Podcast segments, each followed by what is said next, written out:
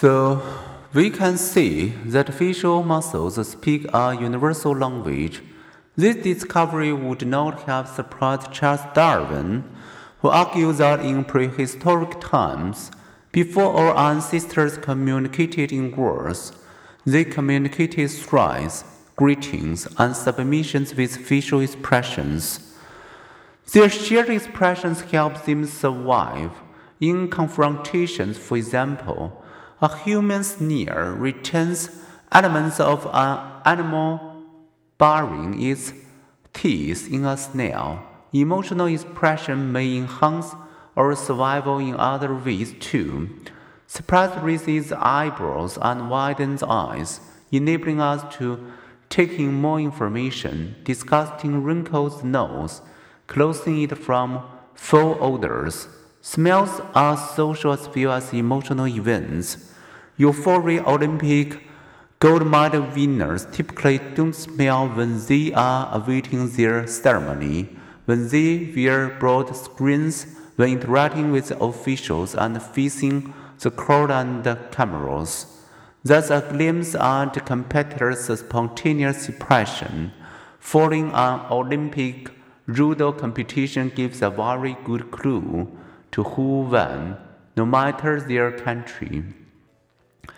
Even natively blind athletes who have never observed smells display the same social smells in such a situation. Although we share a universal facial language, it has been adapted for us to interpret faces in particular contexts. People judge an angry face set in a threatening situation as afraid. They judge a fearful face set in a painful situation as pained. Movie directors harness this phenomenon by creating context and soundtracks that amplify our perceptions of particular emotions. Although cultures share a universal facial language for some basic emotions, they differ in how much emotion they express. Those that encourage individuality, as in Western Europe, Australia, New Zealand, and North America, display mostly visible emotions. Those which encourage people to adjust to others, as in China, tend to have less visible displays of personal emotions. In Japan, people infer emotion more from the surrounding context. Moreover, the mouth, which is also expressive in North Americans, conveys less emotion than do the telltale eyes. Cultural differences also exist within nations.